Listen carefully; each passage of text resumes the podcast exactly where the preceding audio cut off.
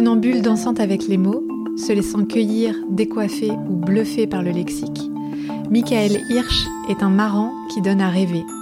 Fantaisiste dans l'âme et le verbe, il entremêle ici les feuilles d'automne, des citations à foison, la solitude à laquelle il est bon d'échapper, le mot communion, son appétit pour la surprise, le sommeil et des bouteilles de shampoing. Enfin, le pouvoir d'exprimer ce que l'on ressent. Et croyez-moi, le spectacle ou le mélange est détonnant. Avec lui, on s'aventure loin, mais on retombe toujours sur nos pieds, côté pile et côté face, en profondeur et en légèreté.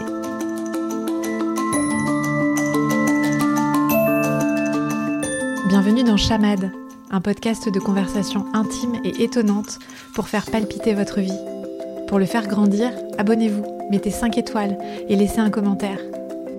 Je suis Marie Girardin Lépine, créatrice de la fantaisie vagabonde, et un vendredi sur quatre, je vous invite à la rencontre de faiseuses et de faiseurs de beaux qui vivent le cœur battant. Vous venez? 1, 2, 3, jouez Et si vous restez jusqu'à la fin, vous pourrez entendre ce que ça donne, une coupure de courant. Bonne écoute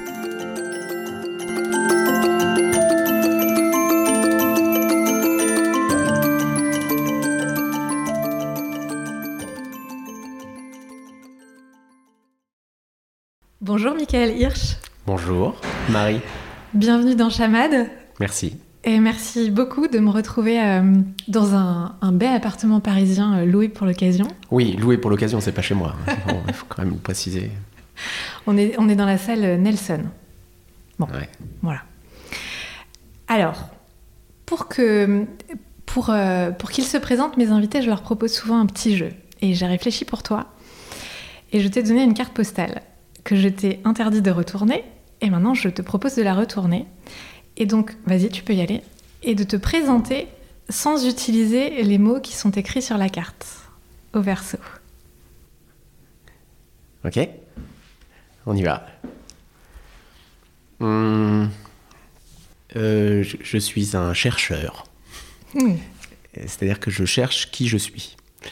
Et, et- et plus j'avance, et plus je me dis qu'il n'y a pas de constante. Euh, euh, et du coup, je trouve ça assez rassurant. Euh, la seule constante qu'il y a dans la vie, c'est la mort. Du coup, moi, j'ai un peu de mal à répondre à cette question qui je suis réellement. Euh, ce que je peux dire, c'est que j'ai 33 ans. Euh, et, euh, et que j'essaye, euh, par euh, mon travail, de tisser une sorte de fil entre la profondeur et la légèreté, euh, qui m'amène dans une situation de sorte de funambule, qui aime souvent se tourner le dos à lui-même, euh, avec aussi euh, un, un amour pour la langue française et pour m'amuser avec cette langue-là, qui, euh, je crois, est une source assez inépuisable de découverte, d'émerveillement, de possibilités de rire et d'émotion, parce que le rire a pris une place euh, assez importante dans Hmm. ma vie professionnelle. Je suis une sorte de fantaisiste. Oh, Voilà. Très bien. Alors maintenant, si on oublie les mots tabous, alors qui es-tu? J'ai compris que c'est une question difficile, mais euh, je suis d'accord, c'est une question difficile. Est-ce que tu peux dire ce que tu fais, Michael? Alors, je suis humoriste, auteur et comédien. Et puis, c'est- est venu s'agréger à ça plein d'autres activités qui, qui sont euh, vidéastes, euh, chroniqueur, euh, voilà, en gros. Mhm. Puis je, fais- ouais, je fais, je fais plein de choses. euh, euh, je fais du coaching en prise de parole en public. euh, Mm. et j'accompagne des conférenciers aussi dans le travail.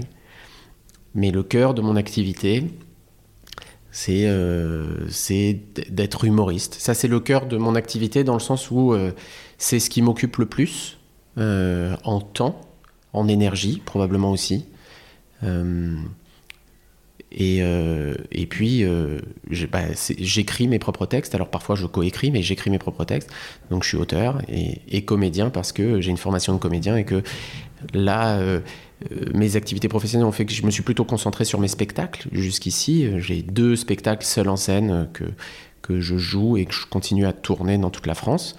Euh, et puis euh, là, je redémarre des activités de comédien avec un projet euh, qui démarre fin janvier à Paris. Hmm. Voilà. Chouette. Ouais. Bon alors, avant de s'immerger, qu'on s'immerge dans ton, dans ton monde, j'ai une question rituelle ouais. dans Chamad, qui est qu'est-ce que le beau pour toi? Il y a une vraie dimension de surprise pour moi dans le beau. C'est-à-dire que le beau réveille ou éveille ça crée quelque chose de nouveau en soi. Hmm. De nouveau ou de différent. Euh, et ça, pour moi, c'est quelque chose de très important. En tant qu'humoriste, euh, on est un petit peu des, artisans de la surprise. Hmm. Le, cœur du métier, c'est ça. Euh, tous les écrits scientifiques qui ont été faits sur le sujet, et en premier lieu, le rire de Bergson, Là, c'est le moment où je fais semblant que j'y connais quelque chose à ce métier. Vas-y, je suis prête. Raconte que, que c'est ce moment de surprise, en fait. Le rire, c'est la manière avec laquelle le corps exprime, décharge cette surprise. Euh, et c'est quelque chose de magnifique d'être un artisan de la surprise. Je trouve, ça, mm. je trouve ça très beau. La grande difficulté avec ça, c'est que ça a lieu souvent qu'une fois. Ce qui fait qu'une blague, en général, la première fois fonctionne, la deuxième fois un peu moins, la troisième fois encore un peu moins, et puis à partir de la quatrième fois, en général, c'est ce qu'on appelle devenir lourd. Ce qui est très amusant. Euh, et parce que parce qu'au début, c'était pas lourd, c'était plutôt léger, c'était un trait d'esprit, quelque chose comme ça. Euh, donc ça, ça, demande en permanence de, de repenser comment surprendre le public, mais comment se surprendre soi-même. Et c'est une sorte de jeu permanent, incessant, une sorte de tonneau des Danaïdes aussi, parce que euh, plus on se surprend, moins on se surprend. Et donc, euh, voilà, il y a une sorte de vase communicant. Euh, et donc, pour moi, le beau est intrinsèquement lié à cette question de la surprise et de l'émerveillement. Et je trouve qu'on on, s'en rapproche. Pour moi, l'émerveillement, c'est la surprise plus le beau, en quelque mm. sorte. Mm, mm, Ou plus le poétique plus le tendre. Voilà. Est-ce que tu as là euh, un ou deux exemples de, beaux, récents ou très marquants dans ta vie? Oui. Euh, j'ai toujours près de mon lit un livre de Sampé, qui est un dessinateur que, que j'admire immensément. Et, euh, et, je sais que c'est un, c'est un recueil de beaux. Voilà. Euh, euh, et, je, vois un dessin là, euh, qui est d'ailleurs dans mon bureau, que je me suis, que je me suis offert en poster. Alors, c'est pas, un, pas un, original de Sampé. Il va falloir que j'écrive des blagues vraiment très très très très drôles et très très chères pour pouvoir m'offrir un Sampé. Que tu surprennes énormément de gens et très très fort.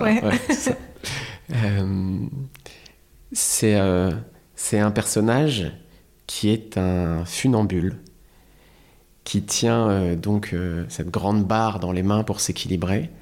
Et il marche le premier sur cette corde et il a des tonnes de gens derrière lui.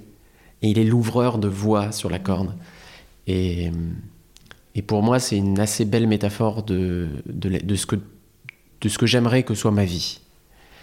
Euh, cet équilibre instable, permanent, et d'être une sorte d'ouvreur de voix. Hmm. Dans mon domaine, pas dans tout, euh, l'être humain est, un primate, et à ce titre, c'est quelqu'un qui, qui, a plutôt peur, euh, et qui n'est pas forcément un, ouvreur de voix, qui regarde l'autre. Tous les primates font ça. Ils, ils, sont dans une situation plutôt confortable et, ils se regardent les uns les autres jusqu'à ce qu'il y en ait un qui fasse le premier pas.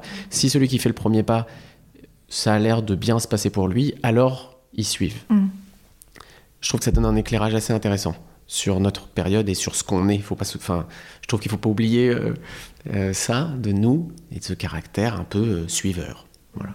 Et pas forcément de grands découvreurs. Et, et, et j'aime bien cette image-là. Pour moi, ça, c'est vraiment une source d'émerveillement. ce dessin de Sampé, parce que c'est fait avec beaucoup de tendresse. Les personnages de Sampé, Mm. c'est quelques traits, et puis on les voit, ils existent, quoi. On les connaît. Donc ça, ça m'a... Voilà. Tu voulais un deuxième exemple? Si tu en as un, oui. Alors j'ai la chance de vivre euh, maintenant un peu à l'extérieur de Paris et d'avoir euh, d'être entouré de forêts. Et j'avoue que la période automnale que nous vivons là est une source d'émerveillement euh, absolument extraordinaire. De voir chaque jour les couleurs de la forêt changer, puis avec des couleurs très vives. C'est très étonnant, c'est très agréable. Et puis j'aime bien cette période de l'automne. J'avais entendu un jour comme ça une, une phrase euh, un peu de développement personnel. euh, euh, je dis ça avec un peu d'ironie, euh, mais On l'a entendu. ouais, mais, euh, mais qui disait que euh, le moment de l'automne, c'est le moment du lâcher prise. C'est le moment où même les arbres laissent tomber leurs feuilles Mm. pour pouvoir se régénérer. Je trouve ça super intéressant et, euh, et en me baladant en forêt euh, avant-hier, je me disais, moi, dis donc, ils sont forts en lâcher prise, tous ces arbres quand même. Ils y arrivent tous les ans. Moi, j'y arrive pas tous les ans. Voilà. Et selon cette définition, ça m'éclaire moi sur, euh, sur mon rapport à l'automne qui est très très contrarié, Ouais. tu vois. Il y a peut-être un lien du coup avec le Ouais. lâcher prise. C'est assez intéressant, euh, je trouve, cette question de saisonnalité et de comment on se... Enfin, est-ce qu'on on laisse place à la saisonnalité euh, dans notre corps? C'est sûr qu'on y, est, qu'on y est sensible. Je veux dire, il y a- je crois qu'il n'y a pas d'être vivant qui n'est pas sensible au changement des saisons et qui Mhm. n'a pas des variations dans l'année. On nous vend beaucoup la constance absolue en tout et pour tout. Une sorte de, il faut être en forme tous les jours, il faut être égal en humeur tous les jours, etc. Rien dans la nature, rien euh, n'est constant et égal. Euh, c'est ce que je disais, euh, enfin, rien dans la vie n'est constant hormis la mort. Mm. Donc, euh, je trouve ça très beau, en fait, euh, qu'on ait cette saisonnalité en nous, qu'on retrouve ces sensations-là. En tout cas, moi, euh, euh, j'ai pas été éduqué à ça étant plus jeune, à écouter mon corps, à écouter ce genre de signaux. Et là, le fait de vivre dans la nature me reconnecte un petit peu à ça. Ah, je vois. Tu parlais de la langue française, évidemment, tout à l'heure en préambule. Quelle place elle occupait, la langue française, dans, ta vie avant de, jouer les premiers rôles sur euh, la grande place? Euh, ah bah, j'avais un rapport très contrarié à la langue française. Jusqu'à l'âge de 14 ans, j'ai toujours été un très mauvais élève en français, en cette matière, français. Euh, Et puis là, j'ai découvert Raymond DeVos, ça a complètement euh, changé ma vie parce que j'ai découvert que ça pouvait être un terrain de jeu, ça Mm. pouvait être ludique. Euh, Jusque-là, j'y voyais euh, que des interdits et des règles. Ouais. Euh, j'ai toujours été nullissime en orthographe. Ça s'est amélioré un peu avec le temps, mais c'est plutôt une affaire d'expérience que de compréhension. J'ai jamais trop compris les règles d'orthographe, les règles de grammaire. Plus on est, pour- avoir euh, lu un peu sur le sujet, c'est- on est quand même une langue qui est particulièrement complexe en termes d'orthographe et de grammaire et pleine de d'incohérences. Voilà. Euh, donc c'est vach- enfin, c'est vachement, pour le coup, on va utiliser un vachement. Euh, c'est vachement difficile à expliquer à des enfants. Euh, alors, c'est comme ça, sauf dans ce cas-là, sauf dans ce cas-là, sauf dans ce cas-là, sauf dans ce cas-là, Ouais, sauf qui peut, quoi. Mm. Euh, et, et donc, euh, donc, le jour où j'ai découvert que, c'était un jeu, je, me suis reconnecté à quelque chose qui était très profondément ancré en moi parce que j'ai toujours adoré jouer avec les mots. Je me souviens, euh, j'ai- j'aimais beaucoup François Pérus qui faisait les deux minutes du peuple. Voilà, pour moi, c'est. Et puis j'aime toujours. Ouais. Et c'était, euh, je trouvais ça, je trouvais ça super. En fait, je trouvais ça amusant. Mhm. C'est du champagne pour le cerveau. Alors quand je dis du champagne pour le cerveau, c'est que je ressens vraiment un plaisir euh, dans ma tête. quoi. Effervescent, ouais, c'est ça, ouais, exactement. Il y a une effervescence, quelque chose de, Mhm. de festif. Mm. Euh, Tu les écoutais en, en français québécois ou, en, ou la version française je de crois que je les écoutais en français. La version qui passait sur Europe 2. Je crois à l'époque c'était sur Europe 2. Ok, peut-être. J'ai découvert après, moi, en Ouais. fait. Mm. Et c'est voilà, c'est enfin c'est prodigieux ce qu'il fait, c'est prodigieux. Et ça s'est reconnecté en moi. Brassens dit que le plaisir, enfin le jeu de tous les enfants jouent avec les mots. C'est un peu plus tard qu'on le perd, mais tous les enfants jouent avec les mots. Et c'est vrai que euh, j'ai une maman qui m'a écrit euh, hier sur les réseaux sociaux. Elle m'a dit oh, j'adore ce que vous faites. Je suis vos phrases quotidiennes et je suis venue vous voir en spectacle. Et je viens de découvrir avec mes enfants Le, Prince de mots tordus et, euh, qui est donc un livre justement euh, où, où c'est de l'amusement permanent avec les mots et, euh, et, et- et les enfants adorent ça, ils Mm. adorent. C'est, pour eux c'est un jeu. Euh, pour l'enfant tout est un jeu en fait. Et puis ça se perd au fur et à mesure et donc euh, je trouve ça toujours amusant dans, dans Chamad quand tu commences par un jeu parce que moi j'ai, j'ai, revu il y a peu de temps ma nounou de quand j'étais tout petit. Oh. Et du coup, je lui demandais, mais comment j'étais quand j'étais tout petit? Je n'ai pas de souvenir. Et elle m'a dit, euh, alors avec toi, Michael, il fallait que tout soit un jeu. Et c'est incroyablement éclairant parce que ma psy m'a dit la même chose il y a quelques mois.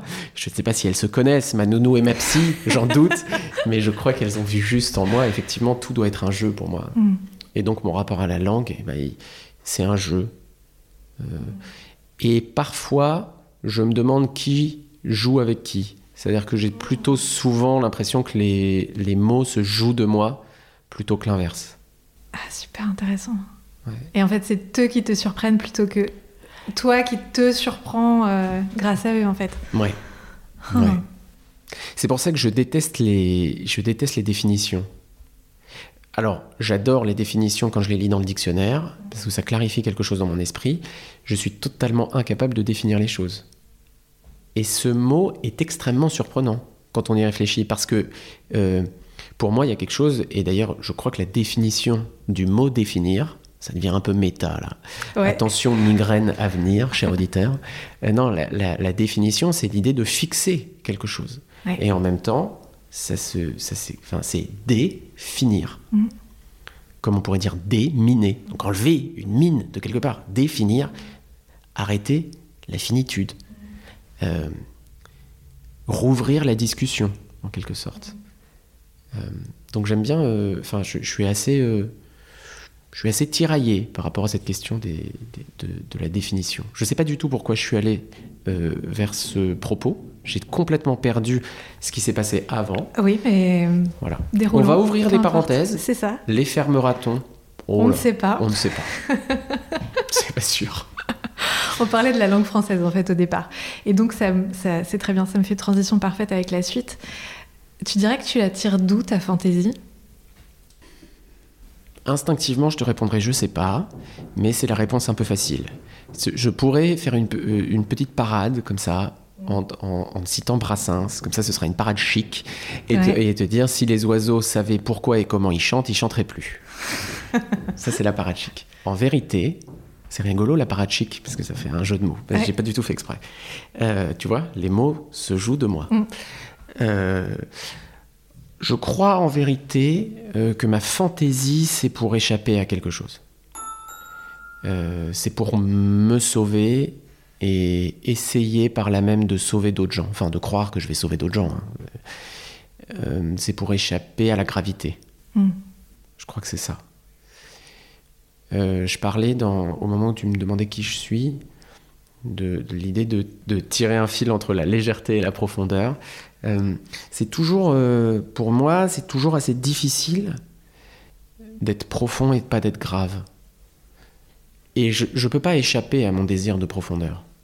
Je crois que c'est vraiment très intrinsèque. Enfin, c'est très, c'est très inscrit en moi, quoi. Euh, j'ai besoin de réfléchir, de penser, besoin de, j'ai besoin de cette profondeur-là. Voilà. Mm, Euh, je le contrôle pas et je crois que même en essayant de le contrôler, je me fais, je me fais violence. À tort, pour le coup. Mais par contre, essayer d'éviter d'emmener euh, les gens dans les affres de la gravité. Ça, c'est important. Et moi aussi, évidemment. Je dis les gens, euh, parce que je me mets en posture de sauveur, hein, sinon ce Mhm. serait pas rigolo. Mhm. Mais, euh, mais voilà, donc ma fantaisie, je crois qu'elle vient de là. Euh, J'adore les citations. Alors, il va y en avoir une autre en plus. Ouais. C'est Romain Gary qui dit que, que l'humour est une déclaration de dignité de l'homme sur sa situation. je crois que je pratique l'humour euh, pour ça. Mm.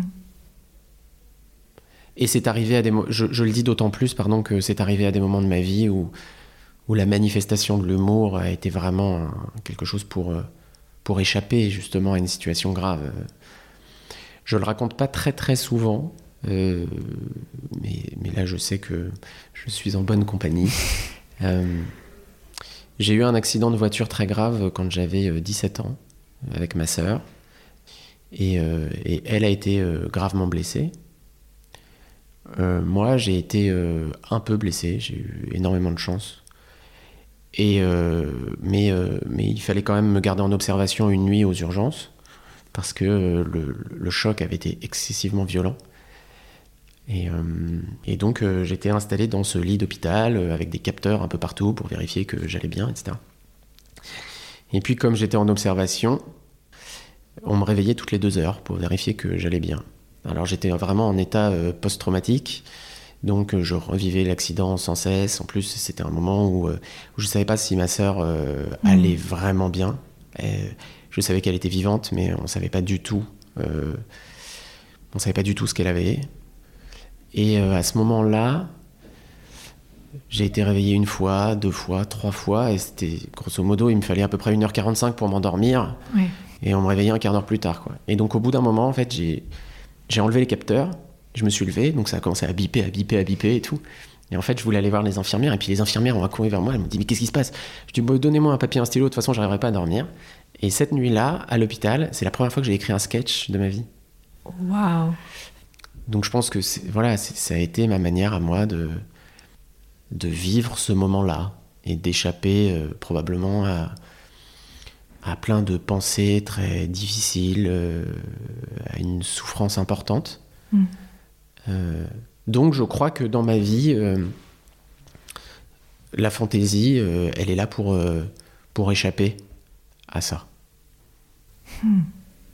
Et avant ce souvenir à 17 ans, euh, est-ce que tu en as des, plus anciens de toi, enfant ou jeune adolescent Quelle, euh, je sais pas quelle place tu euh, occupais dans ta famille, quelle, quelle image tu avais, peut-être rétrospectivement les gens parlant de toi à l'époque, euh, qu'est-ce qu'ils en disent? Alors je crois que j'ai toujours voulu attirer le regard. Je suis... j'ai une grande sœur, donc je pense que c'est assez euh, lié au fait que je voulais choper l'attention. euh. donc j'ai toujours, euh, j'ai toujours aimé ça. Euh, je sais que quand j'étais petit, euh, j'essayais toujours d'être le petit rigolo. Euh, et je me souviens de moi je regardais les gens avec mes, mes, mes yeux, et puis les gens ont toujours bien aimé la couleur de mes yeux, parce que j'ai les yeux assez clairs, et, euh, ils me regardaient. Et je sais pas, il y, y avait un truc, je sais pas d'où ça venait dans mon enfance, où, où on disait euh, Michael, vas-y, fais du charme. Et faire du charme, c'était cligner des yeux, comme ça. et en fait, je me vois tout petit, à hauteur de canapé, quoi, avec tous les gens qui étaient assis euh, autour de mes parents, et puis moi j'étais là au milieu, et puis je clignais des yeux et je faisais du charme. Euh, donc ça, je me souviens assez bien. Je me souviens d'avoir repris assez jeune des sketchs, d'avoir appris par cœur des sketchs et de les faire dans des spectacles de fin d'année, de choses, etc. D'avoir écrit aussi. euh, euh, je me souviens d'avoir fait une parodie avec, un, avec, avec mon meilleur ami euh, d'une prof et on avait fait ça le dernier jour devant elle. devant elle Waouh Ouais, j'adorais. euh, J'imitais beaucoup quand j'étais jeune. J'ai conservé encore quelques imitations et puis j'en travaille parce que ça m'amuse. Mhm. C'est une manière de convoquer avec moi des gens que j'admire. Mhm. Donc ça, c'est rigolo. Et puis, je me souviens de moments aussi. Je me souviens beaucoup de moments avec mes parents et ma sœur sur le canapé à regarder la télé et à regarder des films de De Funès. Ça, je crois que ça a été vraiment quelque chose de très marquant d'entendre mes proches rire et de me d'adorer ce son, d'adorer ce moment de légèreté que ça convoquait. Et combien de fois Alors, mon film préféré, c'est Rabbi Jacob. Enfin, mon film préféré de, de, de, de de Funès. Funès, ouais. ouais.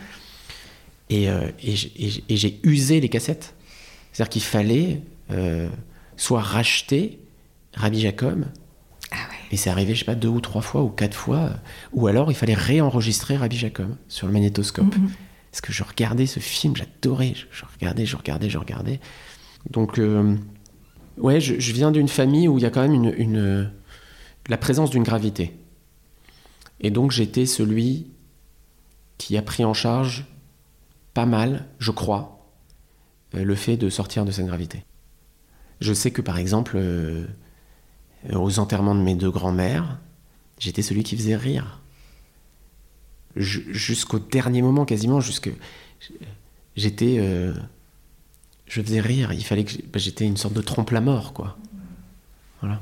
Naturel. Tu te souviens pas avoir euh, endossé ce costume-là pour. Après, c'est ouais, c'est peut-être C'est assez difficile, difficile de répondre à cette question. ouais. Mm, C'était, euh, c'était probablement ma manière d'exister dans ce moment-là, quoi. mm, mm. Et de faire du bien aux autres. Et quand on fait du bien aux autres, on se sent encore plus exister, quoi. Ah ouais, je suis d'accord. Justement, euh, dans ton travail, il y a vraiment deux facettes. Il y a l'humour, évidemment, et il y a de la poésie.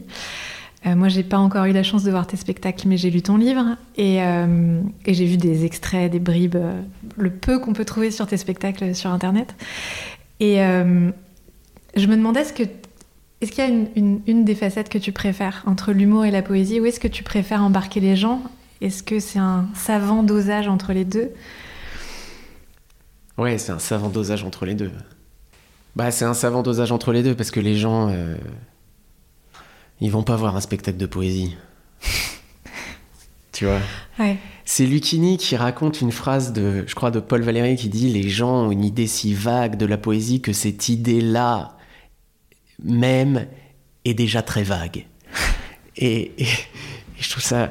Oui, alors, c'était, c'est, mon rapport à la poésie en tant que telle est, est là aussi assez contrarié, dans le sens où, euh, jusqu'à mon premier spectacle, euh, je me suis jamais vraiment considéré comme quelqu'un de poétique pour les gens qui me connaissent dans l'intimité, ils savent que je suis pas quelqu'un de particulièrement poétique. C'est-à-dire, euh, euh, je me balade pas dans ma maison avec un luth à déclamer des vers. Oh, dommage. Dommage. Quelle déception. Ouais. Euh, mais euh, et, et- et j'ai plutôt, enfin, je peux être très grivois par moments et, et c'est un humour qui me plaît beaucoup en fait. euh, ça, la, enfin, la vulgarité me fait marrer beaucoup. Mm. C'est pas forcément ce que j'ai envie de partager au monde. Et j'ai découvert cette facette de ma personnalité après mon premier spectacle. C'était les retours des gens Mhm. qui me disaient mais c'est très poétique ce que tu fais. Et au début, je me suis vraiment beaucoup interrogé là-dessus. Est-ce que par poétique, il voulait dire c'est pas drôle? C'est autre chose. C'est pas très drôle ce que tu fais, c'est autre chose. Ce qui pour un humoriste est quand même euh, un peu contrariant. Mm. Donc j'étais un tout petit peu mal à l'aise avec cette idée-là au début. Et puis, euh, et puis en fait, euh, j'ai- lâché prise sur ce sujet-là. Je, je- j'aime la tendresse. euh, ça, c'est quelque chose qui est inscrit en moi. euh, la, la violence. J'aime contrecarrer la violence de l'époque par cette idée qu'on on peut en faire dire autre chose. Voilà. Donc je trouve dans cette quête de la surprise que venir voir un jeune, euh, à l'époque j'avais 25 ans, euh, qui, euh, qui est sur scène et qui fait... euh, qui s'amuse avec les mots et parfois euh, a une trouvaille un peu jolie. Je trouvais c'était très, euh, c'était très chouette comme sensation, c'est très valorisant. Mm. Je dois dire, c'est très valorisant. Et puis j'aime ce que ça génère et chez moi et chez les autres en fait, ces moments de trouvailles. Euh, le moment de création, que- quand j'écris, est plutôt un moment de découverte. Ça correspond à ce que tu disais tout à l'heure, c'est-à-dire qu'en fait, il y a un moment où les mots jouent entre eux Mm. et waouh, ça fonctionne. Il y a quelque chose. Je découvre moi-même ce qui se passe. Il y a un trait euh, dans, dans Inception. Il y a un moment qui moi me bouleverse. Euh, J'ai même euh, à un moment, je me suis dit si un jour je me fais tatouer, je me ferai tatouer ce symbole. C'est une sorte de cercle avec deux flèches, euh, l'une vers l'autre. Et c'est le moment où ils parlent de la création pure. Ils sont dans le- la première fois que qu'il y a cette jeune architecte euh, et il lui explique un petit peu comment il crée les rêves. Et euh, il lui explique que la création pure, c'est qu'en même temps qu'on crée, on découvre ce qu'on crée. Ces moments-là sont les plus jouissifs qui soient de ma vie professionnelle. Après, il y a quelque chose de très réjouissant qui est le moment où je le partage avec le public et où je sens que ça fonctionne. Mais euh, ce moment-là est particulièrement jouissif. Est-ce que, tu peux, est que tu peux raconter, quand, je sais pas, avec plus de détails, comment ça se passe un moment où tu trouves et où tu te laisses surprendre par euh, la langue française? Alors, y a, la première expérience que j'ai vécue comme ça, hum, c'est un sketch qui existe toujours dans mon premier spectacle qui s'appelle Pourquoi et qui est un. C'est devenu un tour de magie avec une pièce où en fait, euh, donc j'ai une pièce et je m'amuse avec les mots pile et face. Euh, et je me souviens, je me souviens, c'était un moment. Alors je, je recontextualise avant d'être troubadour. Et dans, à plein temps, j'étais troubadour euh, seulement amateur. Et j'ai fait une école de commerce. Et, et, lors de mon premier stage en entreprise, j'étais dans un grand groupe, j'étais chez L'Oréal, qui n'est pas l'endroit absolu pour être un troubadour. On sent que troubadour chez L'Oréal, ça convoque des choses assez antinomiques. Mm. Euh, on ne rigole pas avec le shampoing. Le shampoing est une chose sérieuse. La définition du shampoing est sérieuse. Oui, oui. Ah non, c'est très sérieux. Et donc, euh, je me souviens très vite d'avoir euh, connu un profond ennui en entreprise.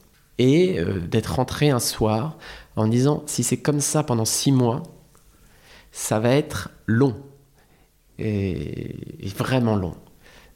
Et ennuyeux. Et donc, euh, assez naturellement, je me suis mis derrière mon écran et j'ai écrit. Euh, et, j'avais une pièce dans la poche et je m'amusais avec cette pièce. Et, les mots pile et face ont commencé à jouer tout seul dans ma tête.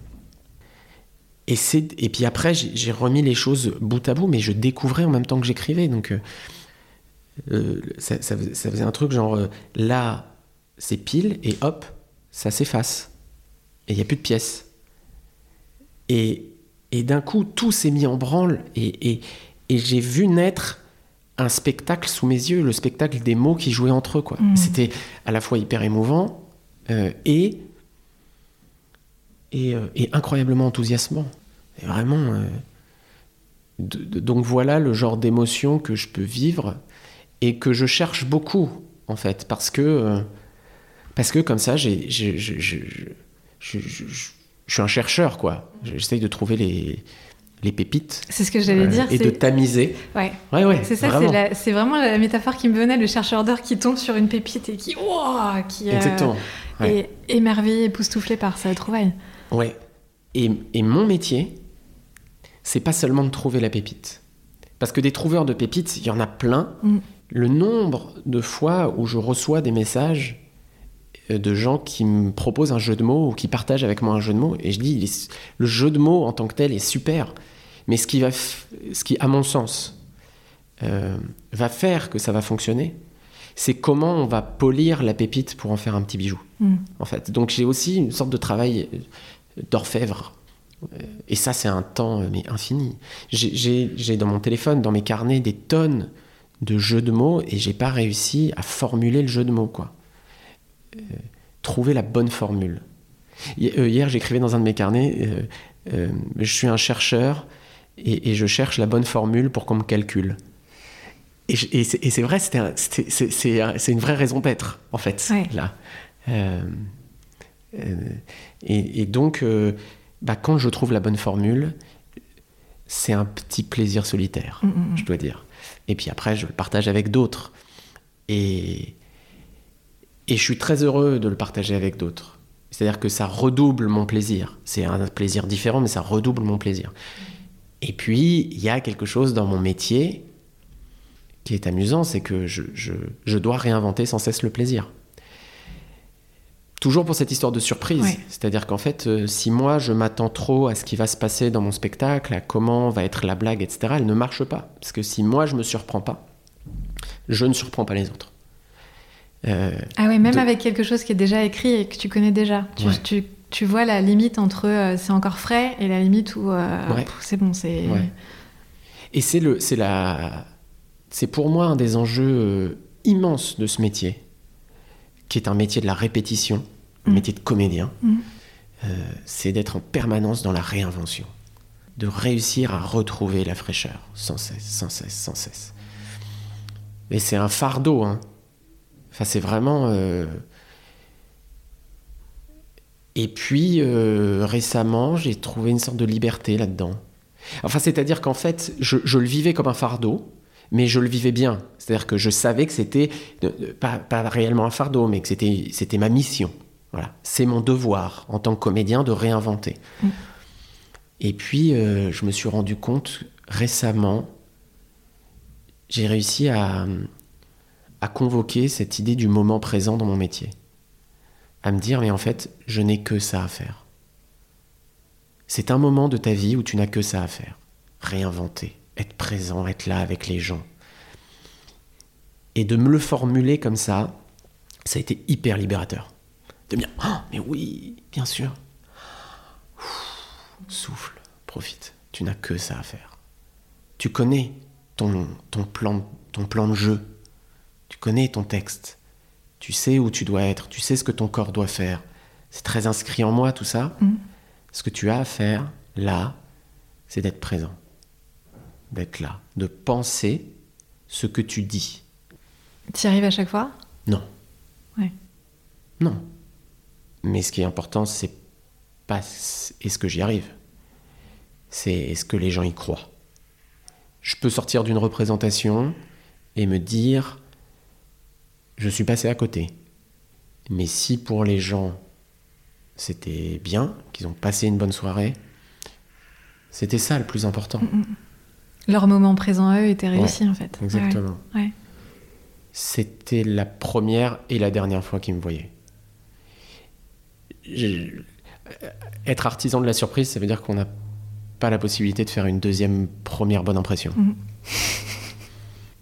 Alors, par rapport au métier de comédien donc de scène, je m'interroge beaucoup là-dessus parce que moi, ça me renvoie à des choses euh, personnelles. Qu'est-ce que tu dirais qu'il faut en plus ou en moins, mais j'imagine que c'est quelque chose en plus pour être, euh, pour avoir envie de et être cap de monter sur scène?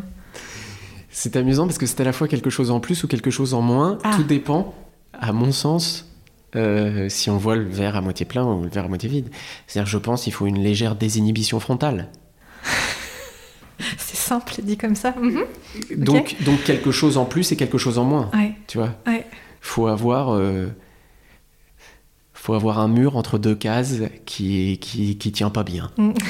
tu vois voilà et euh, et donc très joliment dit c'est de l'insouciance Hmm. tu vois une forme d'insouciance Euh, mais qui je crois est totalement inhérente aux vraies aventures humaines ce qui fait qu'il y a de l'aventure, c'est qu'il y a de l'inconnu et de l'insouciance. Hmm. Dans toutes les grandes choses qu'on a faites dans nos vies, euh, et par grandes choses, j'entends pas forcément devenir Mère Teresa. hein. Euh, faire des enfants est une chose immense. Euh, changer de métier est une chose immense. Se remettre à ses études, créer un podcast, Partir à l'étranger. Ouais. Un si million d'exemples. on sait tout à l'avance, Mm. on n'y va pas. Je, je- je- si j'avais su ce que ça pourrait convoquer comme joie, bien sûr, mais aussi comme moment de souffrance, de doute, comme vertige, Mm. que de devenir humoriste, je n'y serais pas allé. Je- je- franchement, je n'y serais pas allé. Euh, je ne l'ai pas su, j'y suis allé. Et ce qui fait qu'on passe le pas, c'est ce petit moment d'insouciance ou ce petit moment où euh, c'est plus fort que nous. Il y a un désir. Voilà. Et moi, je crois franchement que ça a été une affaire de survie. Tu vois je, je- C'est-à-dire, euh, il y a un moment où euh, moi, euh, jeune Michael, je suis petit, un peu grassouillé, et j'ai envie qu'on me regarde. Et, et puis à un moment, je fais un truc et ça convoque sur mon visage un nez rouge et je deviens une sorte de clown. Et j'accepte ce nez rouge parce que j'ai l'impression qu'on m'aime parce que j'ai ce nez rouge là. Alors est-ce que c'est de l'inné ou de l'acquis? Est-ce que c'est l'œuf ou la poule? J'en sais rien. Je, je, je, je, je- je sais pas. J'ai pas envie de savoir. Enfin, je crois que j'ai pas envie de savoir. Mais en tout cas, c'est c'est ça qui fait qu'à un moment, j'y vais Et puis, j'ai la chance que mes premières expériences sur scène soient heureuses. Parce que ça, je crois que c'est très important. Mm. Je crois que quand les premières expériences d'une aventure sont très difficiles, pleines de souffrances, etc., il faut une très très grande force mentale, physique pour continuer. J'ai la chance, moi, qu'elle soit assez heureuse, assez plaisante. Et que je me sente super existé et aimé. Et que je vois dans le regard des gens ce que je voyais pas à d'autres moments de ma vie. Euh, et donc, euh, donc j'ai continué. Waouh Je me prends un, pff, un shoot de, de profondeur, c'est trop bon. Mais euh, plutôt que de trouver une, d'essayer de trouver une transition qui va être foireuse, je te propose de jouer. Allez, on y va. Allons-y. C'est un, un jeu auquel je joue souvent avec mes invités et euh, je suis pas allée chercher midi à 14h. Je te le propose aussi, le ping-pong verbal. Yes. Avec euh, une petite euh, variante, si on veut, c'est que je me dis qu'on on- on n'est pas obligé de se contenter à un, de se cantonner à un seul mot, euh, mais que ça peut être une expression, un titre de livre, de film, euh, ce que tu veux, et moi aussi. Et je commence. Ok? Donc tu me proposes un mot, je dois t'y répondre? C'est ça. Et après, moi, je te propose un mot et toi, tu dois y répondre. Non, moi je réponds à, au mot que tu. Ok. Mot numéro 1, mot numéro 2, mot numéro Génial. 3, etc. On continue l'échange. Voilà. On fait pas tomber la balle. On fait pas tomber. Bah, on peut faire un petit rebond au milieu, là, près du pot à crayon, mais Très bien. voilà. Eh ben, funambule. Équilibre. Euh, alors, allons-y dans la référence. L'insoutenable légèreté de l'être. Alors, je cherche le titre d'un roman de Milan Kundera qui m'a mille fois plus plu que l'insoutenable légèreté de l'être Ouais. Et je vais pas retrouver. Mm. C'est Ah. peut-être celui- le même. Moi, C'est l'histoire d'une mère qui a un enfant et elle a décidé que ce serait un poète. Ah non, c'est pas celui-là que j'ai lu. Ok. Amour. Vertige. Voltige. Oh. Et je vais même, je je vais même te répondre à autre chose. C'est une, une phrase de, de Edmond Rostand que j'aime infiniment. Euh, et la phrase et Edmond Et Rostand. Edmond Rostand. Ouais. Euh, L'esprit qui voltige n'est-il pas la plus belle victoire sur la carcasse qui tremble? Ok, rebondis avec ça, Marie. Très bien. tu peux me la, me la répéter? L'esprit qui voltige n'est-il pas la plus belle victoire sur la carcasse qui tremble? Le truc qui me vient, c'est vol d'oiseau. Coucou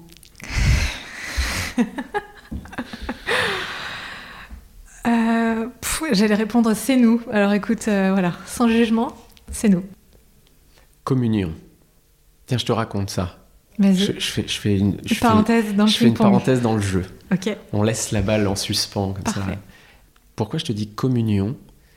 Parce que euh, un moment de théâtre réussi pour moi est une communion. Hmm. Une sorte de moment suspendu ensemble. Et je j'essaye vraiment de garder ça en tête quand je crée quelque chose au théâtre. Parce que pour moi, c'est quelque chose de vraiment différent de plein d'autres médias et, et c'est, je crois vraiment quelque chose d'unique au théâtre. Le fait de convoquer des gens ensemble, dans un même endroit, à une même heure du monde, et d'essayer de créer quelque chose ensemble. Qu'une énergie circule. Et j'ai jamais trouvé de mots qui définissait mieux ça que l'idée d'une communion. Et je regrette beaucoup que ça n'ait dans notre société qu'une connotation religieuse. Ouais. Parce qu'il nous manque un mot. Enfin, il nous manque pas un mot, il nous manque un usage Mm. du mot. Quelque chose qu'on a en commun, c'est devenu une communauté. Avec les dérives Mm. Du langage, de ce qu'on en a fait avec le communautarisme, etc. Et donc en fait, quelque chose en commun, c'est devenu quelque chose qui met dans des cases Et qui éloigne les autres. et qui éloigne ouais. exactement, Ouais. Mm. qui devient quelque chose d'exclusif. Les moments de communion, c'est tellement important, la communion, et on le vit quand même encore à travers des événements marquants de, de nos époques, je trouve. C'est probablement une des choses que le foot arrive le mieux à créer. Moi, j'aime beaucoup, je, je dois dire, j'aime beaucoup le foot. Ouais. Et j'aime beaucoup le foot pour ce que ça, ça suscite d'émotions Ouais. en fait. Euh, il y a quelque chose de, de- de- dans le football aujourd'hui, euh, quelque chose de d'important pour l'être humain, pour laisser exprimer une forme d'animalité, euh, comme comme les jeux romains. Mm. Voilà, Mm. je suis plutôt content qu'on tape dans un ballon plutôt que que euh, on tue des gens euh, au milieu du Colisée. Voilà, je trouve qu'il y a eu un petit progrès euh, civilisationnel là, Euh, même si c'est pas forcément les- le- le- comment dire l'expression la plus évidente de l'intelligence humaine.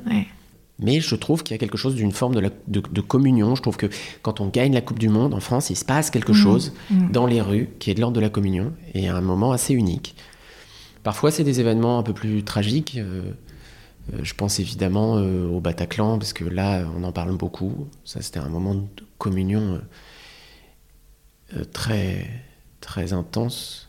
Enfin, je, me souviens d'avoir vécu vraiment quelque chose de totalement unique dans ma vie quand j'étais dans la rue quelques jours après. C'était bouleversant. C'est vraiment une émotion que j'ai jamais revécue. Voilà. J'avais l'impression que- qu'on se consolait Ouais. ensemble. Et c'est rare de se consoler euh, euh, très nombreux comme ça. Mm. Et puis, euh, et puis je me souviens aussi d'un moment de communion qui était, qui était très étonnant. C'était le moment de l'incendie de Notre-Dame. Je vivais pas très loin de Notre-Dame à l'époque. Et puis on avait des invités à la maison ce soir-là avec ma femme. Et puis nos invités arrivent et... Non, c'était avant que nos invités arrivent. Et j'entends du, du bruit et puis je reçois un texto qui me dit euh, T'as vu Notre-Dame? Et donc je, je- je dis Quoi Notre-Dame? Je le regarde évidemment, puis je vois qu'il y a un incendie à Notre-Dame. Et, et j'ouvre la porte de chez moi et puis je tourne la tête et je vois de la fumée. Oh là là. Et je, je vivais à je sais pas, 300 mètres. euh, et j'ai dit à ma femme J'ai dit Viens, on y va. Et puis on on n'y est pas allé finalement parce qu'il y avait nos invités qui arrivaient, mais, mais le soir après, on y est allé. Et il y avait un moment de, de stupeur, d'effroi incroyable. C'était très hypnotique. Le feu est incroyablement hypnotique, Mhm. quoi, évidemment. Et là, on était vraiment tous à un même instant du monde, quoi. C'est curieux. Et en même temps, je trouve que ça fait du bien. Alors, je. Oui, je- contexte mis à part. oui, ouais. contexte mis à part. Et, Mm. je, et je- et- et je préfère évidemment quand c'est une communion joyeuse plutôt qu'un événement euh, de terreur ou de- Mm, mm, mm. ou d'effroi ou un accident qui, qui, qui nous fasse communier. Mais comme on a tendance à vivre beaucoup dans nos bulles, le- l'époque, la technologie convoque beaucoup ça. Je trouve un moment très chouette de se retrouver dans une grande bulle tous ensemble, Mm. pour pas oublier qu'il y en a d'autres, qu'il y en a d'autres des êtres humains, quoi. Et qui sont pas que derrière un écran. Voilà un mot étonnant l'écran. Parce que, les- enfin, je veux dire, faire écran, on voit très bien ce que c'est faire écran. Mm. Et on a complètement, euh, enfin, je crois, en tout cas, euh, moi, ça, ça m'est complètement sorti de la tête qu'un écran, ça faisait écran.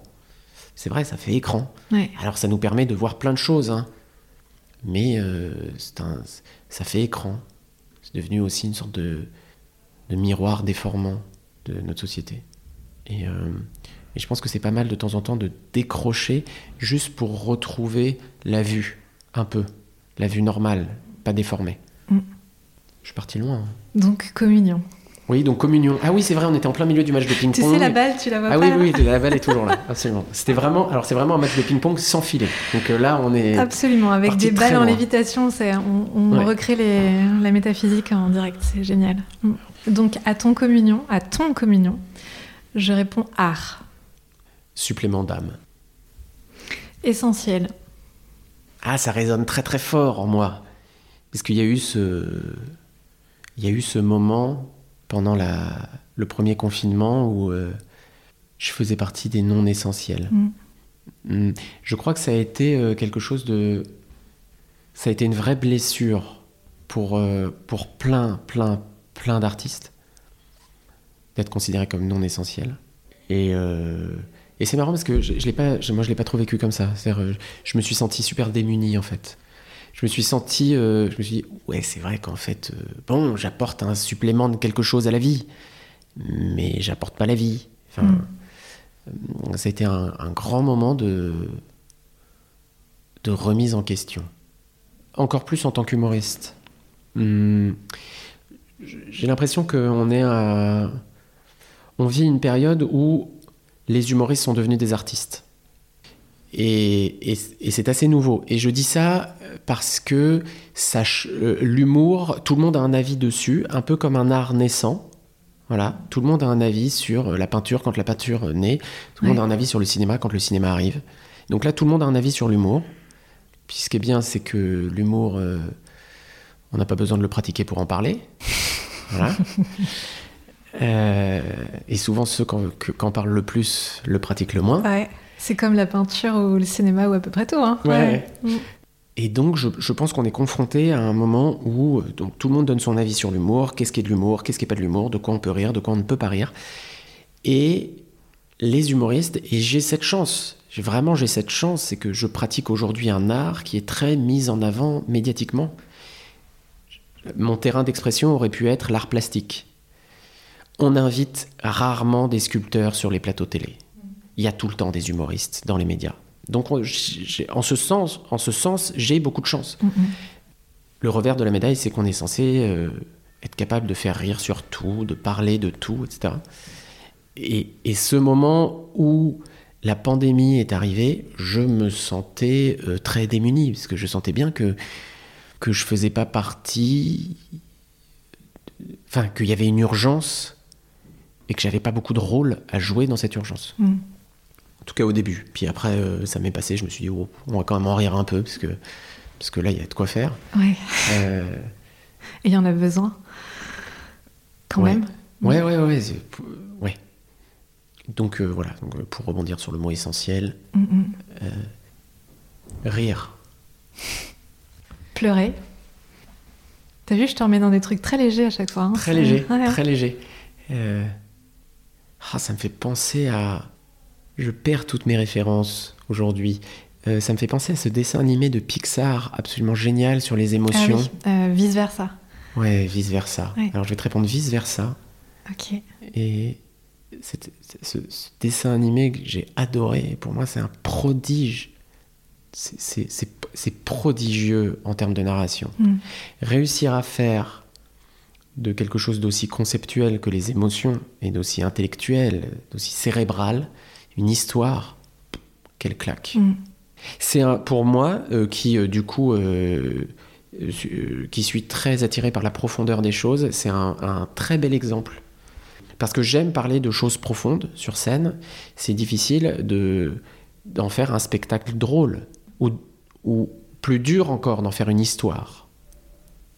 C'est-à-dire qu'on peut réunir les gens et les faire rire euh, sur euh, quelque chose de très conceptuel, euh, mais c'est assez difficile de réussir à en faire une histoire. Moi, je, je, je tiens et je tenais, par exemple, pour le, pour le spectacle, le, le plus récent qui s'appelle Je pionce donc je suis, qui est un spectacle autour du sommeil et des rêves, à réussir à créer une histoire. Et ça a été vraiment un travail, euh, a été vraiment un travail euh, important de réussir à créer une histoire.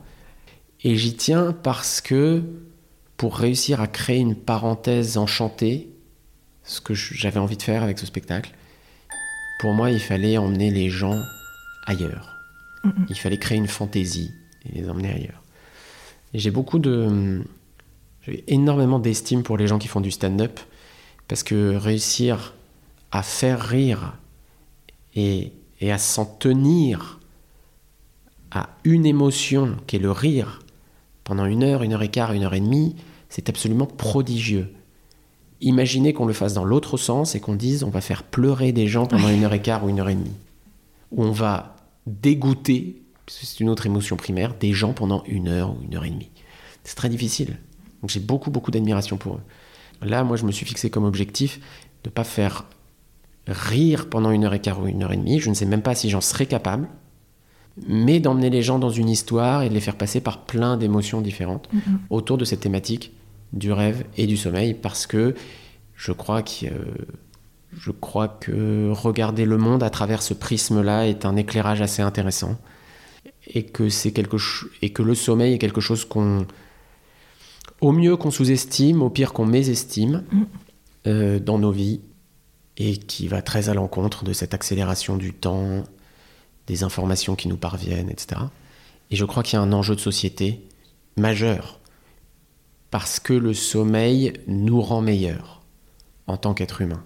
Et je crois que là, il y a une voie de révolution, vraiment. C'est Brassens hein, qui dit euh, euh, la seule révolution qui vaille, c'est d'essayer de s'améliorer chaque jour et d'espérer que les autres fassent de même. Euh, donc de révolution dans ce sens-là, toutes les études le montrent, quoi. C'est assez, c'est assez incroyable. Quand on dort moins, on est moins généreux, on, est moins patient, moins patient, moins tolérant, moins aimant. Et ça joue à finalement assez peu de choses. Donc j'avais envie de sensibiliser sur ce thème et ça a été euh, donc je me suis beaucoup renseigné sur le sujet, j'ai rencontré plein de spécialistes et tout. Et puis est venu un moment où je me suis dit bon bah il faut faire une histoire. Donc euh, donc vice versa. Ouais. Je te propose qu'on pose les raquettes. Très bien. On est un peu. Euh, on a fait un. Merci pour le bruitage. Excellent. Tu parlais, on va clore la, non pas l'interview, mais en tout cas la, partie avant le rituel par euh, une question pour euh, en forme de miroir avec le début. Tu parlais du funambule au début. Quelle empreinte est-ce que tu as envie de laisser euh, dans le monde ou de, laisser pas quand forcément quand tu seras mort, mais dans la vie des gens une fois que tu es passé À quoi elle ressemble cette empreinte? J'ai pris conscience il y a peu de temps que probablement si je fais ce que je fais aujourd'hui, c'est pour lutter contre la mort, à ma manière. Je crois que ça revêt euh, deux aspects. Euh, rendre la vie encore plus vivante, en vivant des émotions fortes, des sensations intenses. La scène est formidable hein, pour ça, évidemment. En revêtant aussi euh, des costumes, mmh. des rôles, pour vivre plusieurs vies en une. Et puis évidemment, l'autre, euh, l'autre aspect, c'est euh, d'essayer de laisser une trace. Hmm. Alors, quelle trace mhm. j'ai envie de laisser dans la vie des gens Je vais rester flou parce que j'ai pas la, je crois que j'ai pas la réponse. Euh, mais disons une trace positive, ce sera déjà bien. j'aimerais bien aider à ma manière. J'aimerais bien que ce soit aidant ce que je fais. Est-ce que c'est aider euh, en rendant un moment un peu plus léger dans un quotidien euh, un peu grave? Bah, C'est bien. Est-ce que c'est aider en apportant un regard un peu différent? C'est super. Est-ce que c'est aider en donnant envie de jouer? Ça aussi c'est super. Mm. J'ai plein de gens qui sortent de mes spectacles et qui me disent on a envie de rejouer avec les mots. On avait perdu ce plaisir. Je suis aux anges de ça.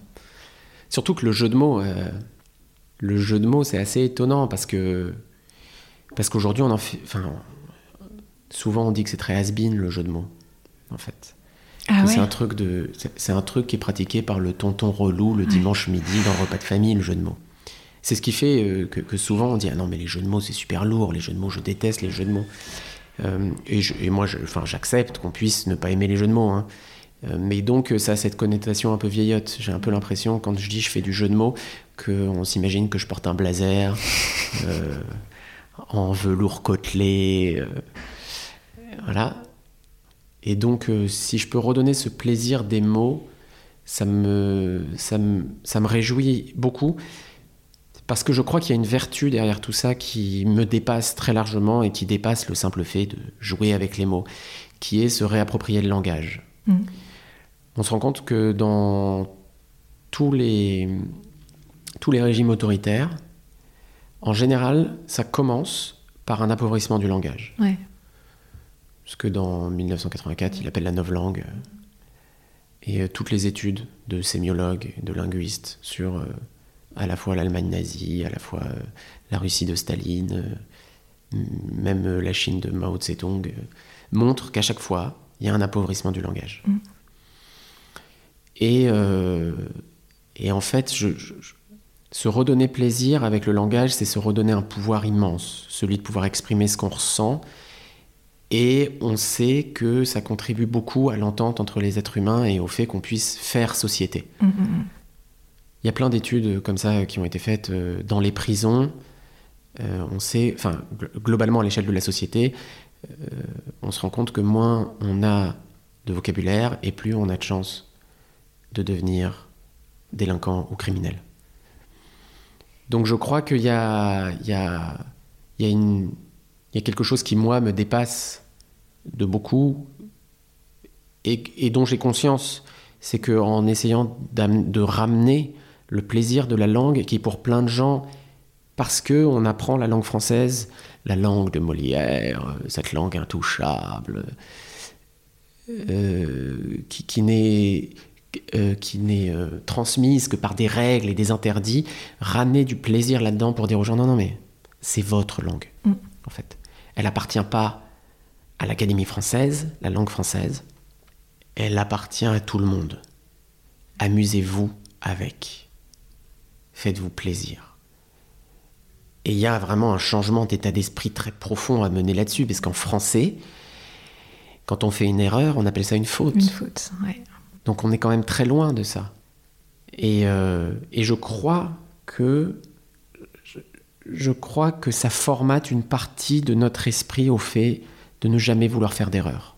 C'est une des premières choses qu'on apprend, qui, qui, tous les neuroscientifiques euh, disent à quel point c'est difficile d'apprendre une langue. Enfin, c'est prodigieux pour un enfant d'apprendre une langue. Ouais. Et si, en fait, notre rapport à la langue, c'est de corriger sans cesse et de dire que tu fais une faute, en fait, je crois qu'on n'a pas envie d'essayer plus tard, d'essayer mmh. plein de choses, et d'essayer et de se tromper.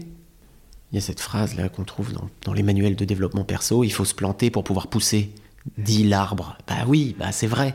Et avec la langue, c'est pareil. Donc, retrouvons ce plaisir de se planter avec la langue. Et puis c'est pas c'est pas grave.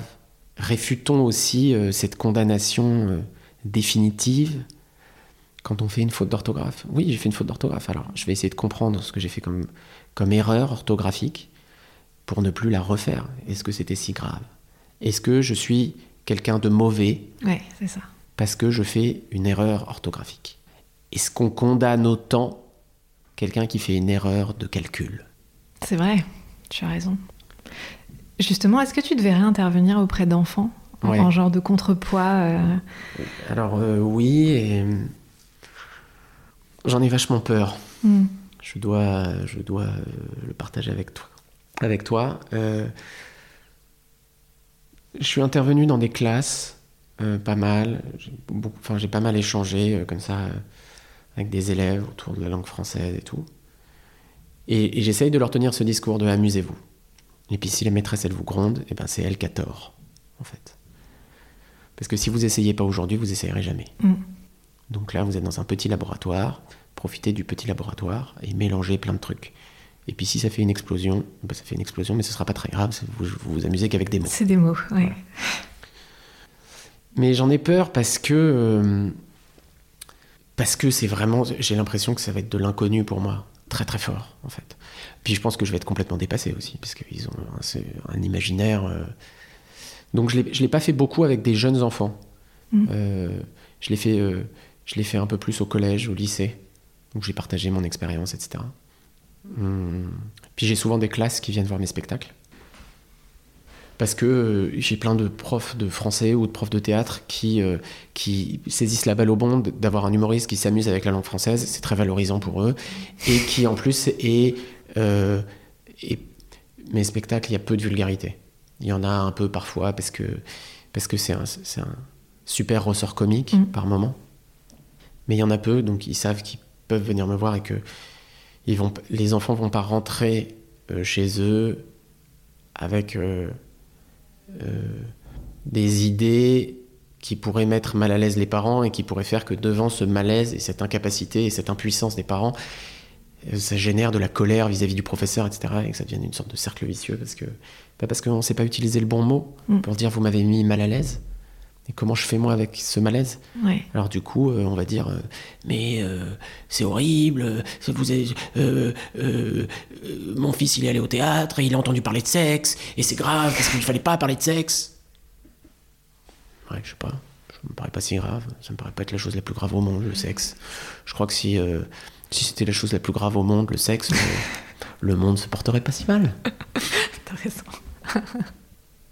on passe au rituel de fin Allez, on passe au rituel de fin. Euh, la première partie, c'est une question.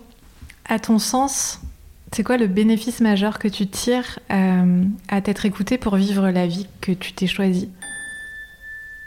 Je me sens plus libre. Je me suis offert ma liberté. Voilà. Euh, c'est pas tous les jours facile, Mhm. parce que quand on est libre, bah, on est responsable de soi.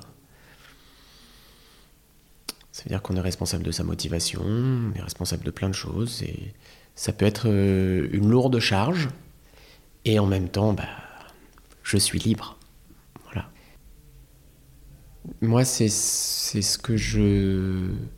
Quand on me pose la question, j'ai j'ai beaucoup de gens qui viennent me voir, enfin, qui prennent contact avec moi pour parler de transition de vie, euh, changement de carrière, l'idée de passer à une activité artistique, une activité euh, d'artisan, de créateur.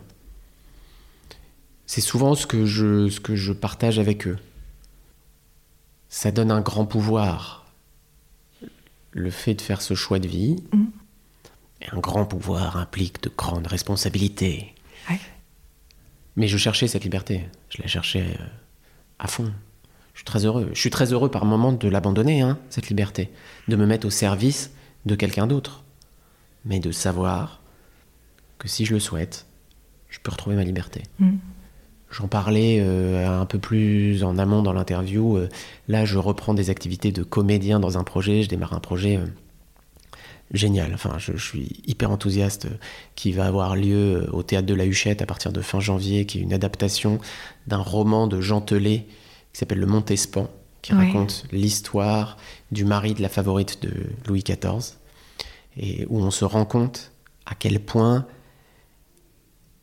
D'abord, on parle autrement de ce que c'est que la monarchie à la française. Mhm. Que c'est pas que des strass et des paillettes, et c'est surtout beaucoup d'histoires de cul et de pouvoir. Et que c'est une grosse histoire de gros cochons, des mecs, qui assouvissent leurs plus horribles fantasmes. Ça, on se rend compte que c'est ça la monarchie française. C'est un grand bordel dégueulasse. Voilà. Mhm. Pas que, mais aussi, c'est ça.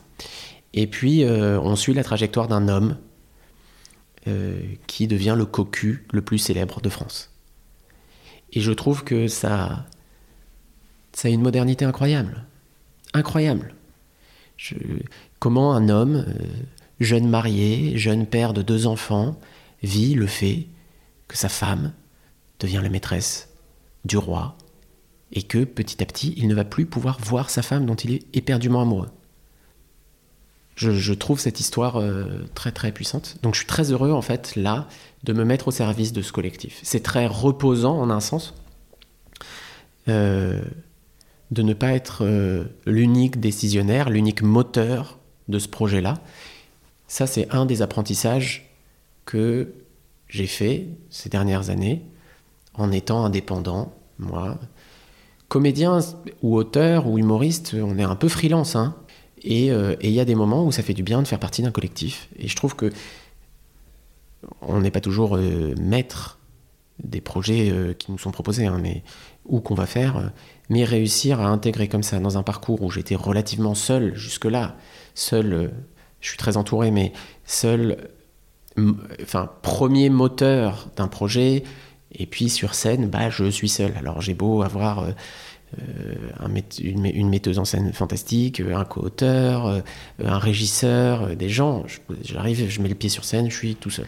Et c'est à moi de, de tout gérer. Et ça viendra, tu vas voir, ça va corroborer avec euh, la petite histoire que je vais raconter juste après, Ouais. le fait d'être seul.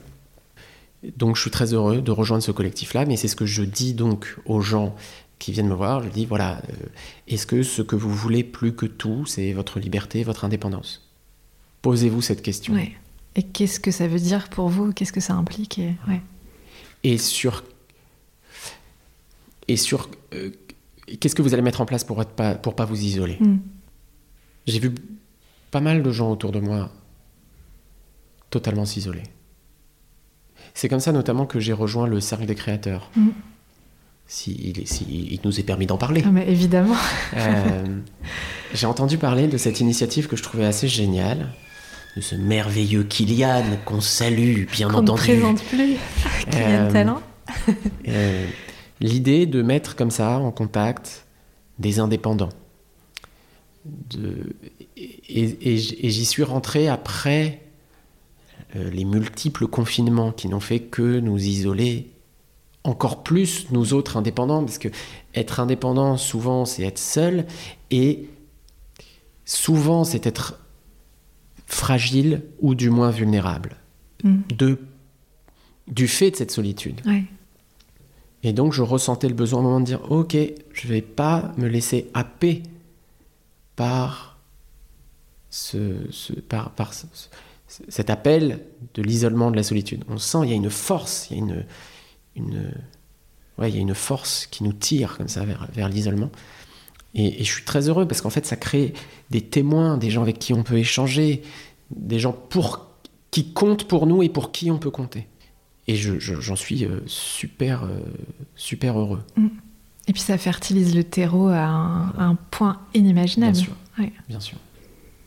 Ouais, la, le- la création appelle la création. Mm, c'est Mais c'est- aussi euh, ce que j'aime dans, dans ton podcast. C'est que euh, je trouve que c'est un podcast qui est réellement inspirant. Merci. C'est-à-dire que des, des gens qu'on admire et qui parlent, il y en a, on, on en a beaucoup, tu vois. Et c'est super important d'avoir des gens qu'on admire. Je crois que c'est, en tout cas moi, ça m'est totalement euh, indispensable. Mais il y a une différence entre créer de l'aspirationnel, en langage publicitaire Mm. euh, de novlangue, et de l'inspirant. Je trouve que ce podcast crée une sorte d'émulation en soi parce que tu donnes à voir du beau, des propos euh, beaux, intenses, profonds. Je dis ça en fin de, en fin d'épisode. Alors je suis en train de me refaire tout l'épisode en me disant mais Qu'est-ce est-ce que, j'ai dit? Qu'est-ce que j'ai dit? Et est-ce- et est-ce que je vais réussir à susciter ça chez les gens? Euh, et, et du coup, pour moi, c'est très important.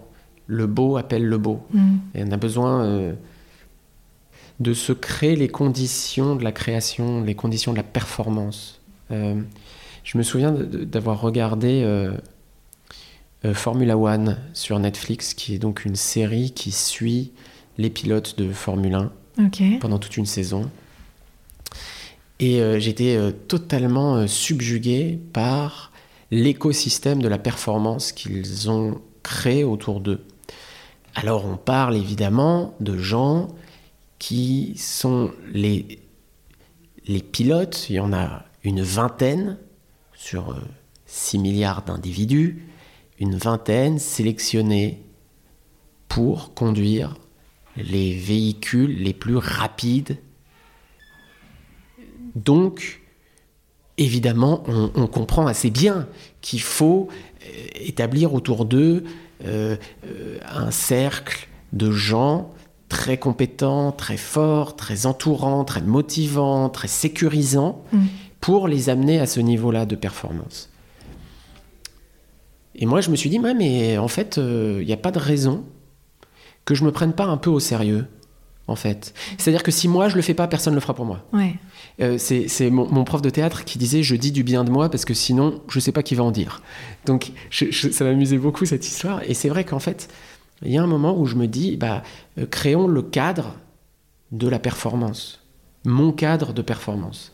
Et euh, bah le cercle des créateurs en fait partie, ça fait partie de mon cadre de performance. Et je pense que en tout cas pour moi ça a été très éclairant de, cette idée, essayer de le, de le schématiser. J'ai fait un j'ai fait vraiment un schéma de mon cadre de performance en me disant, ben voilà, euh, qui, euh, qui est autour de moi, qui me sécurise, euh, auprès de qui je peux demander un avis sur tel sujet, sur tel sujet, qui sont les créateurs que j'ai près de moi, avec qui je peux partager ça.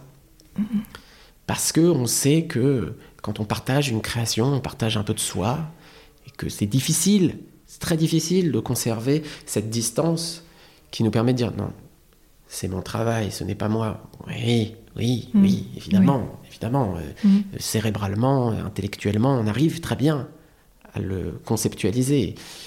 Puis il y a les émotions qui viennent un peu tout chambouler. Mm. Euh, et, et et ça, c'est quelque chose que je partage. Voilà, c'est ce sentiment de liberté et se dire, ok, si, si vraiment tu as envie de cette liberté, cette indépendance, super, mais réfléchis d'ores et déjà à comment pouvoir éprouver pleinement ta liberté et comment pouvoir être performant dans ton art, ta création, dans ta démarche. Parfait. Ce, qui, me fascine, c'est que tu arrives après une, une longue explication ou un long récit à raccrocher les wagons à chaque fois. Et alors, je suis euh, époustouflée. Parce que moi, je me serais perdue dans mon arbre. Euh, accroché à une branche et à ne plus savoir comment redescendre. Donc euh, bravo pour ça. Merci. Est-ce que tu nous racontes euh, ton, ton grand moment? Alors je vous raconte un grand moment. Ouais. Je sais pas si c'est mon grand moment, mais je vous raconte, je vous raconte un, un grand, moment, à toi. Ouais. Euh, et nous, on ferme les yeux si on en a envie. C'était en septembre dernier, septembre 2021. Et ça faisait plusieurs, euh, plusieurs mois que j'avais pas joué mon spectacle. J'opionce donc je suis, qui est un spectacle vraiment exigeant parce que je joue 20 personnages sur scène et le spectacle dure une heure et demie. Donc c'est un spectacle qui est exigeant euh, pour la mémoire, exigeant pour le corps, exigeant pour l'esprit. Et, euh, et comme toujours, j'ai peur. J'ai très peur et je commence à paniquer quatre jours avant. Je dis comme toujours parce que j'ai remarqué qu'il y avait un petit pattern là. Donc euh, quatre jours avant, je panique, j'ai peur, je répète. J'essaye de me remettre dans les bonnes dispositions. Je sens quand même que je suis un peu rouillé, mais euh, j'y vais, euh, j'avance. Le jour d'après, donc on est à trois jours du spectacle, j'ai encore peur, je panique encore, encore un peu plus que la veille. Et puis 48 heures avant, comme à chaque fois, ça va. Je me réveille le matin et ça va. Je suis plein de certitude, je sais que ça va bien se passer. Je ne sais pas trop à quoi ça correspond. Mais euh, il y a une sorte. L'alignement se refait dans le corps et je sais que je vais y aller. Et puis euh, on arrive le jour J, je vais jouer en région parisienne et, et à 14h, l'équipe de production m'appelle en me disant euh, Bon, alors écoute Jusqu'à maintenant, on n'était pas vraiment sûr de pouvoir jouer cette représentation, mais je t'ai pas appelé avant pour pas te paniquer. Je dis bon bah ça tombe bien, moi ça fait un jour et demi que je ne suis plus paniqué. Euh, donc que se passe-t-il? Eh bien en fait, les techniciens de la salle, qui sont le personnel municipal, s'est mis en grève. Ils ont attendu ce matin, jour de la reprise, pour se mettre en grève. Et euh, on a essayé de négocier avec eux. Enfin, on a laissé le temps à la ville de négocier avec eux. Et on leur avait donné jusqu'à 14 heures pour négocier. Et donc, euh, à 14 heures, on a dit on prend une décision. Et en fait, ils sont parvenus non pas à un accord, mais le personnel en grève a donné sa parole qu'ils faisaient valoir leur droit de retrait pour ce soir et que donc tu pourrais jouer ton spectacle. Néanmoins, il faut qu'on trouve d'autres techniciens pour faire le montage du spectacle d'ici là. Pour vous donner euh, quelques idées, en général, l'équipe de mon spectacle arrive à 9h du matin pour qu'on puisse jouer à 20h. Il est 14h, on n'a pas commencé le travail et on est un jour de reprise après à peu près un an sans avoir joué ce spectacle. Petit haut le cœur, mais la machine continue de fonctionner. Je vais jusqu'à la salle et j'arrive à la salle et je vois donc le personnel municipal. Ils sont une douzaine devant la salle. Et je sens une énergie vraiment très contraire, disons. Euh, vraiment quelque chose d'assez véhément. Et même à mon endroit, alors que bon, bah, moi j'y suis pour pas grand-chose dans cette, dans cette histoire, je rentre dans la salle et puis on commence à travailler. Et on se rend compte que ça va être très compliqué dans le timing imparti, mais on va tout faire pour que ça fonctionne. Donc j'aide mon équipe euh, pour l'installation et on arrive à rendre les clés de la salle à 18h58 parce que ce soir-là, juste avant mon spectacle, il y a une présentation de saison et je suis le cadeau du démarrage de la saison à l'issue de la présentation de saison. On rend les clés à 18h58, la présentation de saison commence à 19h. Et on est dans ma loge avec euh, mon régisseur et le directeur technique de ma production. Et on se regarde, on se dit, bon, bah, soyons conscients que ce soir, ça va être un petit peu roots, parce qu'on n'a pas eu le temps de répéter. Du tout. On a juste vérifié que les effets fonctionnaient, mais je n'ai pas eu un instant pour vérifier, pour rejouer mon spectacle, ni pour prendre vraiment l'espace, etc. Donc, euh, il va falloir se faire confiance, et puis euh, advienne que pourra. J'ai les palpitants qui commencent à monter un peu quand même. Je me dis, bon, là, il va falloir, euh, va falloir lâcher prise, va falloir y aller. La présentation de saison se passe bien, et puis, avant de monter sur scène, j'ai une sorte d'instinct qui me vient. Et je dis à mon équipe, je leur dis, écoutez, je sais pas, j'ai senti vraiment quelque chose de très véhément quand je suis arrivé dans la salle. Si jamais les grévistes arrivent sur scène ou interrompent la représentation, surtout, on n'intervient pas. Et mon directeur technique dit non mais t'inquiète pas, moi j'étais, je les ai vus, il y aura pas de problème, ils ont fait valoir leur droit de retrait, il y aura aucun problème. Je dis bon, ok, mais en tout cas, je sais pas pourquoi, je me sens le besoin de vous le dire, donc voilà. Et puis le spectacle démarre. Et j'ai un moment dans le spectacle, assez tôt, ça fait à peine 10 minutes que le spectacle a démarré, il se passe très bien le spectacle. Je sens qu'il y a quelque chose qui se passe avec le public, ça fonctionne bien. Et puis je raconte l'histoire d'un personnage qui met la main dans un grippin. Et je fais le geste de la main qui descend dans le grippin, et à ce moment-là, coupure de courant dans le théâtre. Alors là, il se passe deux choses en moi. D'abord, le moment où je comprends que c'est une coupure de courant, puisqu'en fait la seule chose qui reste dans la salle, c'est les deux blocs de sécurité qui sont au-dessus du public. Mon micro est coupé, plus de lumière. Et la deuxième chose que je comprends, c'est que les gens ne s'affolent pas. Et ils ne s'affolent pas parce qu'ils pensent que ça fait partie du spectacle. Puisque c'est tout à fait synchrone avec mon geste.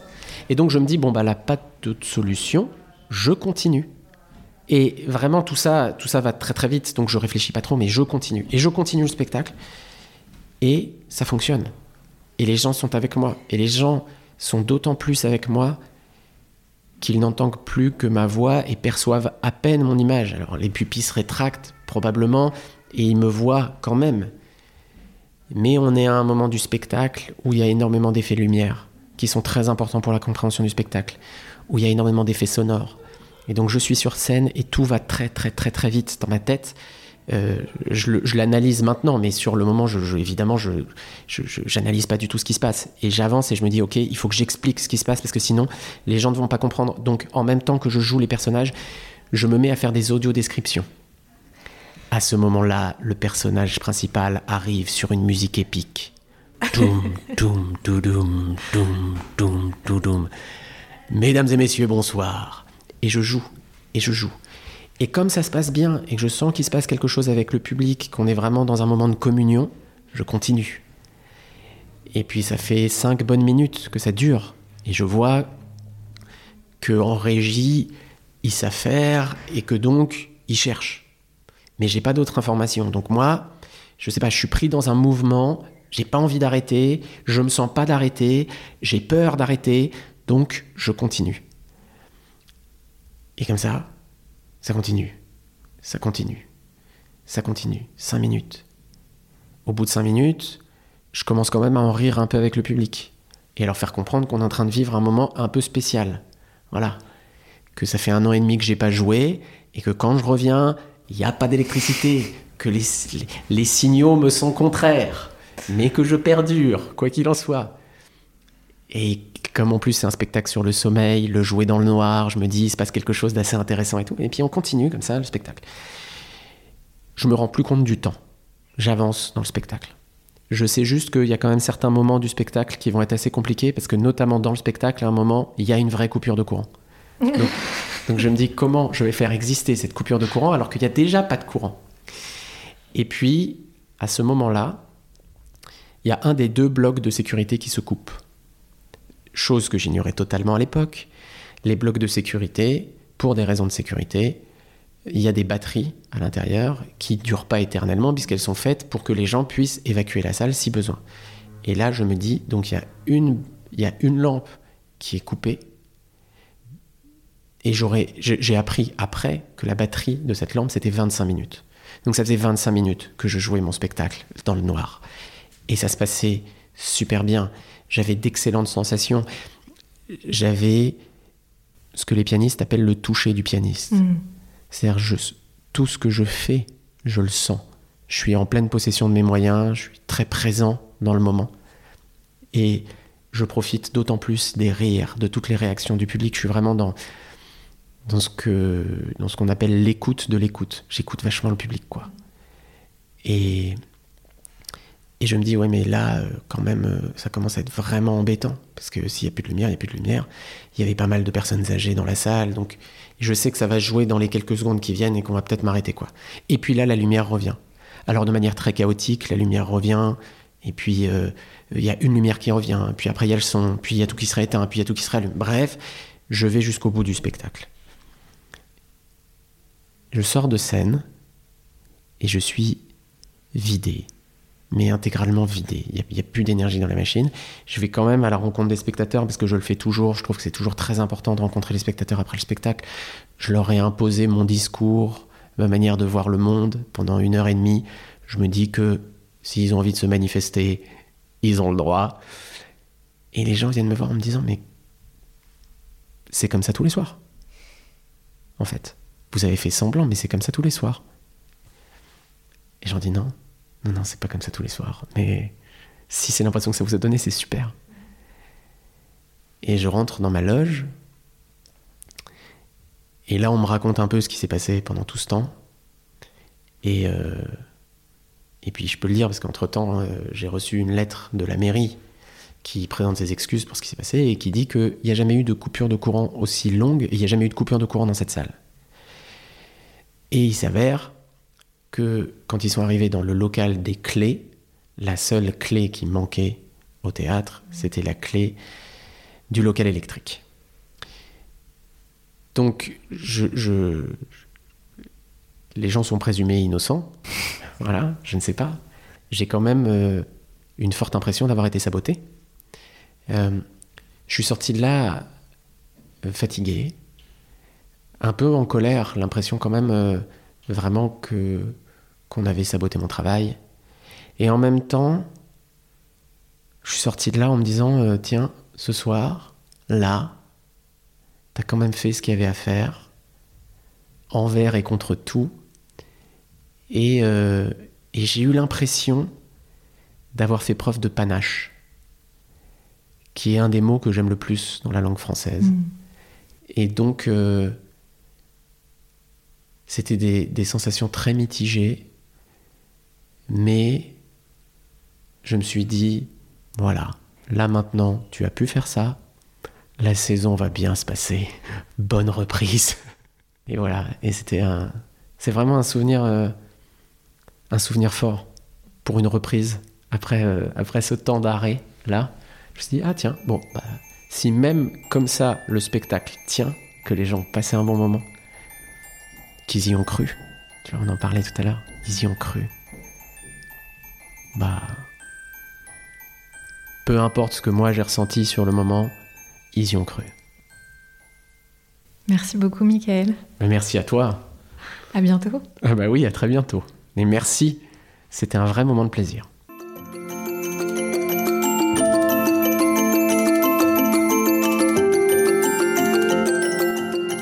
Vous venez d'écouter le onzième épisode de Chamade, l'espace dédié à la passion qui rend les gens vivants et au beau qui rend le monde vibrant. Pour prolonger l'immersion, abonnez-vous à la Gazette à paillettes. Vous y retrouverez bientôt Michael Hirsch et mes autres faiseurs de beau. Je vous y offrirai en exclusivité des surprises sonores et visuelles. Retrouvez toutes les infos pour vous abonner dans la description de l'épisode. Et si vous avez aimé nous écouter, abonnez-vous mettez 5 étoiles et laissez un commentaire sur votre plateforme de podcast préférée. Ce serait quand même génial que vous participiez à diffuser le beau autour de vous, non? Merci et à très vite